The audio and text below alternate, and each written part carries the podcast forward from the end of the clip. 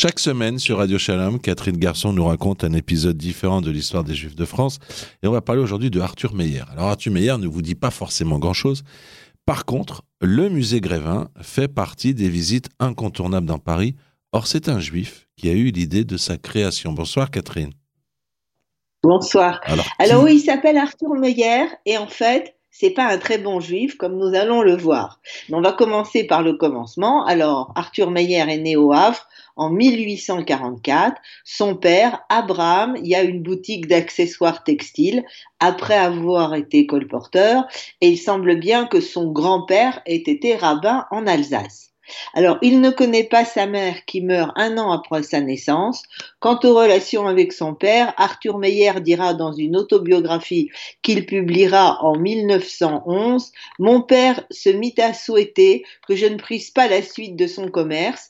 Il me fit entrer au collège de la ville. Je lui dois un peu ce que je suis devenu. Mon père m'aimait d'ailleurs à sa manière, c'était la manière biblique.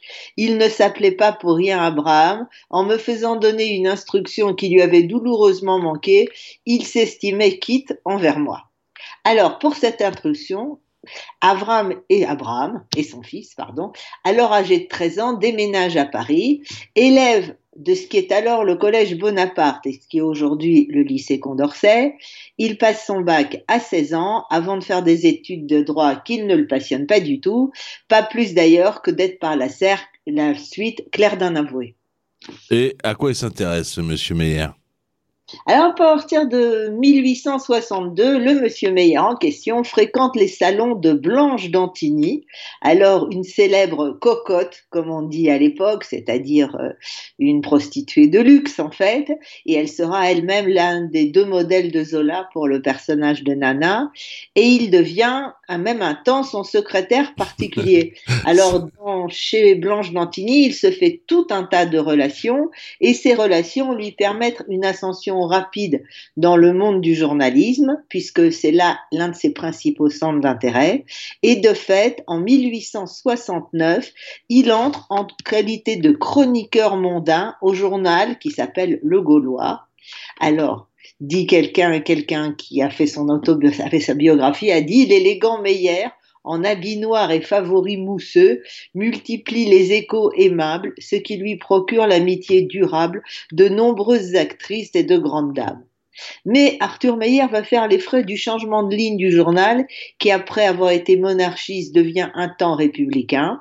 Alors il va d'abord exercer ses talents dans un quotidien concurrent qui s'appelle Le Soir, avant de prendre la direction, après la défaite de 1870 devant les Prussiens, d'un autre titre qui s'appelle Paris Journal. Alors, tout en continuant sa carrière journalistique dont on va reparler après, en 1881, inspiré par l'exemple de Madame Tussaud à Londres, il décide de présenter les personnalités qui font la une de l'actualité, exécutées par Alfred Grévin, qui est un artiste sculpteur, sous forme de mannequins de cire. Alors cela permet aux visiteurs à une époque où la photographie n'est pas encore utilisée dans la, presse de mettre un visage sur les célébrités de l'actualité. Alors, pour, faire le, pour euh, financer le musée Grévin, il monte une société anonyme au capital d'un million de francs. Les amis d'Arthur Meyer compléteront les fonds qui manquent au directeur, euh, euh, de l'entreprise. Un an plus tard, lors de l'inauguration de ce qui est le musée Grévin, les statues de Sarah Bernard, Jules Grévy, qui est alors président de la République, Léon Gambetta et Louis Pasteur créent l'événement. Le journal Le Moniteur raconte, le jour de l'inauguration, le tout Paris se presse autour d'Alfred Grévin, qui pose en plastronnant debout, un crayon à la main, appuyé sur une console, le béret enfoncé sur la tête en arrière. Mais pourquoi musée Grévin, si c'est Meyer qui a eu l'idée du musée? Alors c'est simple. Meyer ne veut pas donner son nom au musée. Non juif qui pense-t-il donnerait peut-être une mauvaise image à celui-ci, il y a une autre version que ce serait le conseil d'administration qui s'y serait opposé. Ce détail laisse entrevoir les problèmes qu'Arthur Meyer entretient avec ses origines, mais avant de s'y intéresser, quelques premières concernant le musée Grévin à l'époque de Meyer. En 1884, c'est vraiment une première, une liaison téléphonique est installée à Paris entre le musée, le théâtre de l'Eldorado, celle des variétés et des nouveautés. L'année suivante, Pathé prête des phonographes au musée Grévin, qui est vraiment à la pointe de l'activité scientifique. En 1886, alors là on passe dans un autre registre, c'est l'achat de la baignoire de Marat, du révolutionnaire Marat, et la reconstitution de la scène de son assassinat.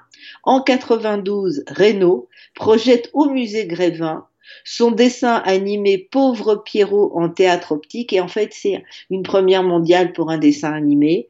Et en 1898, on passe à des expériences scientifiques et amusantes sur les rayons X. Bon, on va pas tout énumérer, on va juste souligner que depuis son inauguration, ce musée a reçu plus de 60 millions de visiteurs. Waouh, 60 millions de visiteurs.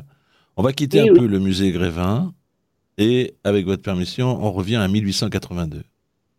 Ah oui, parce que juste quelques jours après l'inauguration du musée, Arthur Meyer fait fusionner, Meyer fait fusionner par contre, son Paris Journal avec le Gaulois qu'il a racheté en 1879 et il va devenir le directeur général, gérant de ce dernier.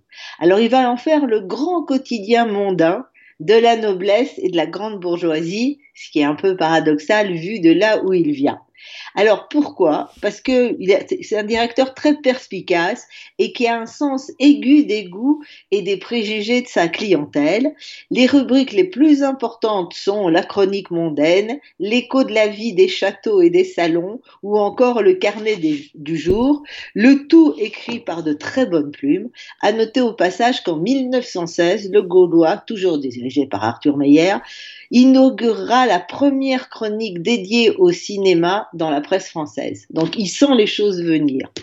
Alors, bien que conservateur et monarchiste, comme nous l'avons vu, Meyer n'échappe pas aux foudres antisémites d'Édouard Drummond dans son ouvrage La France juive.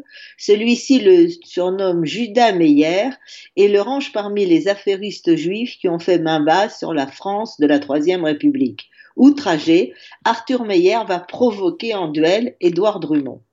Alors, ce duel a lieu le 25 avril 1886 au petit matin dans le parc de l'ancien hôtel du baron Hirsch.